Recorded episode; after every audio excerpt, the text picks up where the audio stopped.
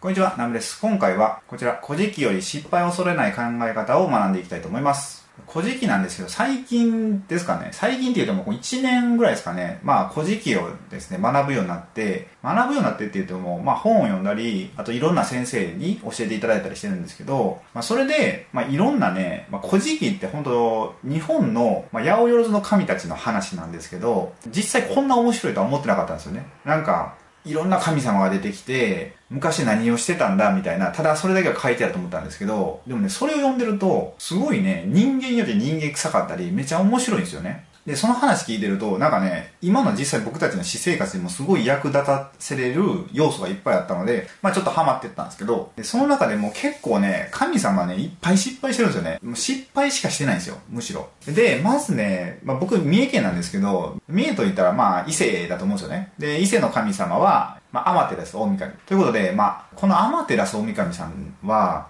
すごい神様だと思うんですよ。ね、ご活躍されてると思うんですけど、でも、まあ、弟のこう、スサノオと、まあ、ちょっと、喧嘩というか、まあ、ちょっと勝負した時があって、で、それで、なんか、スサノオが、もう勝手になんか、俺の方が勝ちみたいなことを言ったんですよ。そしたら、アマテラスは、シューンってなってしまって、もう引きこもっちゃったんですよ。こう岩戸に、お隠れになっちゃったんですよね。で、まあ、それって、まあ、今で言ったら、引きこもりじゃないですか。普通に。とか、あとその、弟のスサノオですよね。こうスサノオって、まあなんか結構、すごい神様だと思うんですけど、でもその、アマテラス大神が引きこもりになる前って、もうやんちゃくれやったんですよ、めっちゃ。なんか、なんか本当いろんなことしてたんですけど、なんかね、馬の死体を、こう、織物してる人たちのとこにこう、ポーンって投げたりとか、まあめちゃめちゃしてたらしいんですよ。とかでもう、本当ね、手に負えない小僧だったんですよ。あとね、イザナミとイザナキっていう神様いらっしゃるんですけど、イザ、イザナミが女性の神様ですかね。イザナキが男性神ですかね。で、まあ、お二人は、こう、いろんな子供、というか、まあ、神様ですよね。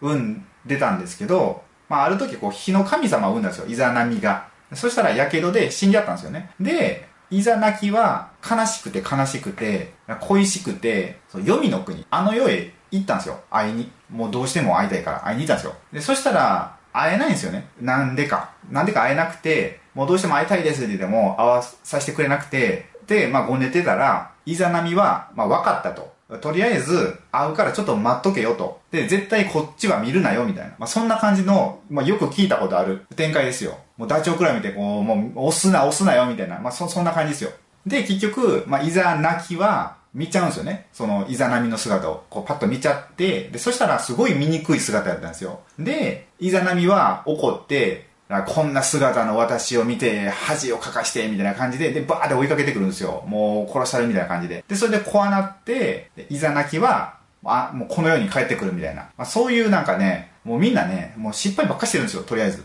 で、まあ本当もうそんなんばっかりで神様って。で、思ったのが、まあこれ、神様と人間の関係でわかんないですけど、まあとりあえず神様が人間作ったってなってるじゃないですか。で、もう神様ですらそんだけ、もう失敗だらけな、だったら、僕たち人間ももう失敗して当たり前だろうって思うんですよね。だって僕たちを作った神様ですらそんなに失敗だらけなんだったら、僕たちが成功ばっかっておかしいじゃないですか。ってことは、神様よりももっと失敗するだろうみたいな、まあそんな感じだと思うんですよ。だからまああんま失敗は恐れなくてもいいんちゃうかなって思うんですよね。で、あと一つ、この間ね、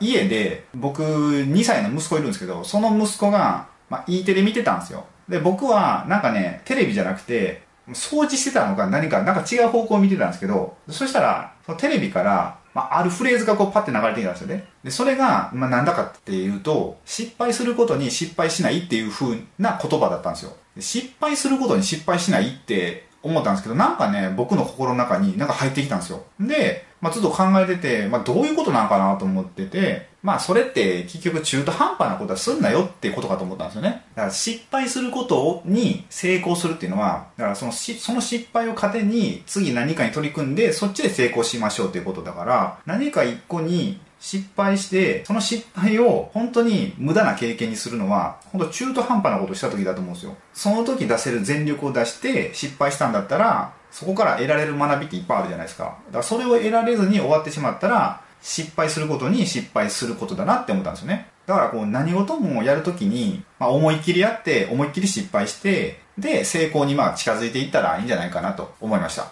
ね、なんか今までのいろんな発明家も言ってるじゃないですか、なんか。こう、999個の失敗の仕方を見つけたんだとか。だからいきなりこう成功しようってするのまあ無理かなと思ってます。僕もね、これ動画めっちゃ撮ってますけど、もう、なんすかね、100分動画撮ったら使ってるの多分10分とかですからね。もうほとんど NG ですから。で、この完成した動画も別に成功したとも思ってないし、まあ、まだまだもう改善の余地だらけだなと思うし、この僕の喋りも。まあ、だからね、とりあえず失敗をバンバンしてって、そしたらなんかいろんな人からレスポンスとかもらえると思うんで、まあ、それで改善していこうかな、みたいな感じで思ってたりするので、またよろしくお願いします。ということで、この動画はこれで終わりたいと思います。なので、もし意見や質問などありましたら、またコメント欄へお願いします。あと、グッドボタンやチャンネル登録もよろしければお願いします。ということで、最後までご視聴いただきありがとうございました。